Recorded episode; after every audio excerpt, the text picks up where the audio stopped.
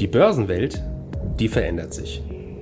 Anlegen am Kapitalmarkt, das bedeutet heute Hochleistungsrechner statt wild durcheinander schreiende Händler. Minuszinsen statt Geldvermehrung ihrer Spareinlagen. Anlagealgorithmen mit künstlicher Intelligenz hinterlegt und immer neue Finanzinstrumente. Mit dem Plutos Finanz Podcast wollen wir diese und viele weitere Finanzthemen aufgreifen und mehr Licht ins Dunkel bringen. Wir sind seit über 25 Jahren als unabhängiger Vermögensverwalter der vertrauensvolle Partner unserer Mandanten in allen Vermögensfragen und gehen hier ganz individuell auf ihre persönlichen Wünsche und Bedürfnisse ein. Wir freuen uns darauf, Sie als unseren Zuhörer zu haben und lassen Sie uns somit loslegen. Der klassische Euro hat inzwischen 20 Jahre auf dem Buckel. Jetzt soll er digital werden. Die Europäische Zentralbank hat jüngst entsprechende Pläne vorgestellt und eine Forschungsgruppe eingerichtet. In den kommenden zwei Jahren sollen nun die Kerneigenschaften eines digitalen Euro festgelegt und auf Herz und Nieren geprüft werden. Fragen dazu jetzt an Kai Heinrich. Er ist Fondsmanager und Vorstand der Plutos Vermögensverwaltung AG. Wir treffen uns im Cup Europa in Frankfurt. Schön, dass Sie da sind, Herr Heinrich. Vielen Dank. Woher kommen denn die EZB-Überlegungen zum digitalen Euro? Will man hier dem Bitcoin möglicherweise Konkurrenz machen? Ich glaube äh, eher, dass der äh, Bitcoin Verstärker für das Thema ist. Ähm, das Thema digitale Währung äh, ist schon länger etwas, was besprochen wird. Und ähm, es ist jetzt vor kurzem eine Forschungsgruppe zu dem Thema gestartet, die über zwei Jahre gehen soll.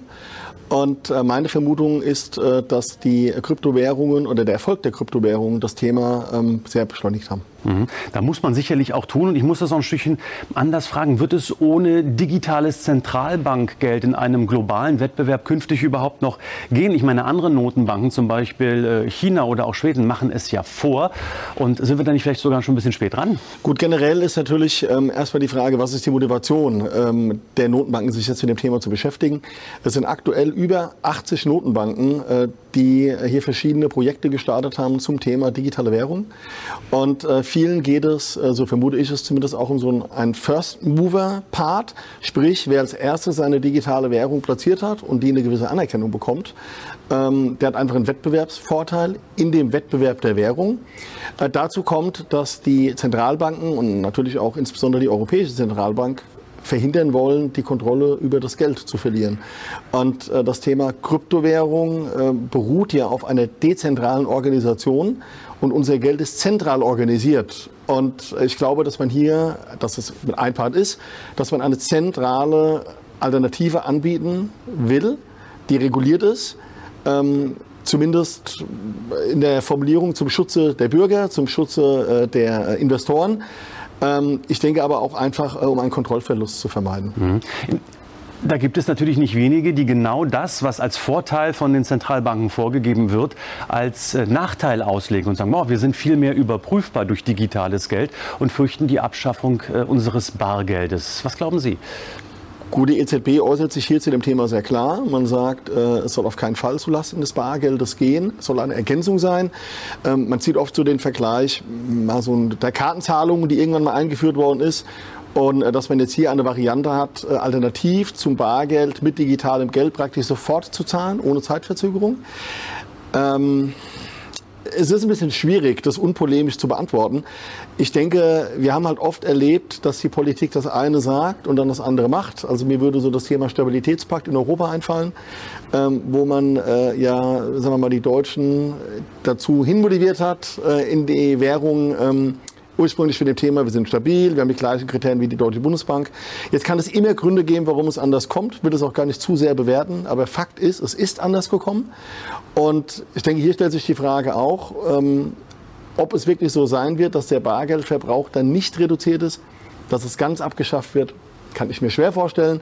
Aber es sind viele Sachen in den letzten zehn Jahren passiert, da hat mir offen gesagt die Fantasie dazu gefehlt. Da haben Sie absolut recht und vielen anderen Deutschen natürlich auch. Und es gibt jetzt auch nicht wenige, die durchaus auch einen ähm, Einfluss auf das klassische Banksystem sehen und befürchten. Denn Fakt ist ja, mit einem digitalen Euro könnte die klassische Privatbank, die klassische Sparkasse aus dem System rausfallen, weil ich ja meine Geschäfte als Kunde direkt mit der EZB machen könnte.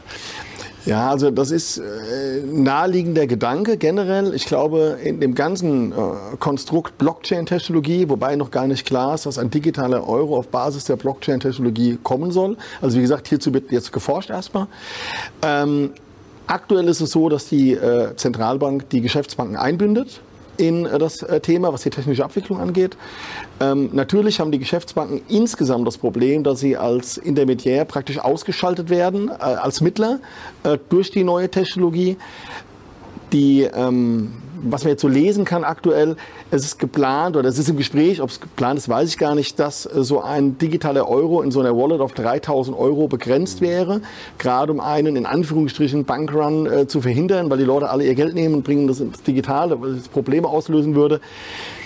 Ich denke, man kann nicht sagen, wie es am Ende kommt. Ich glaube aber, dass die EZB oder die Notenbanken generell äh, kein Interesse daran haben, die Geschäftsbanken auszuhebeln, weil über die Geschäftsbanken ja auch die Geldschöpfungssteuerung funktioniert.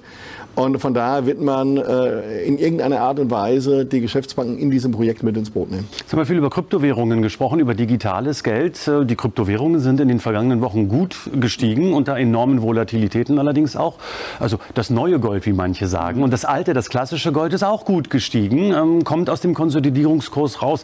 Deshalb gestatten Sie auch noch die Frage nach dem klassischen Gold. Wie bewerten Sie aktuell das Edelmetall? Also äh, für mich war es irritierend, äh, dass wir diese Kursschwäche in den letzten Monaten hatten. Es passt für mich nicht in den Gesamtrahmen, äh, sehr hohe Inflationsraten. Jetzt haben wir zwar kleinere Zinsanstiege gesehen.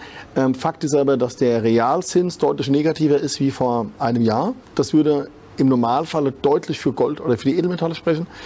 Ähm, jetzt kommt auch über die Notenbank immer wieder das Thema, wir haben eine vorübergehende Inflation. Ich glaube das nicht. Ich glaube nicht, dass die vorübergehend äh, ist. Ob die bei 5, 6 Prozent bleibt, das weiß ich nicht, aber wir werden nicht sehr schnell auf 1,5 oder 2 Prozent zurückgehen. Äh, dazu passen einfach viele Faktoren aus meiner Sicht nicht. Ähm, das Gold selber gibt zum Glück, äh, äh, ja, aus meiner Sicht erste Lebenszeichen. Ähm, Sie haben das gerade gesagt, wir haben einen schönen Anstieg gesehen in Gold und Silber. Auch die Goldminen sehen technisch wieder ein ganzes Stück konstruktiver aus.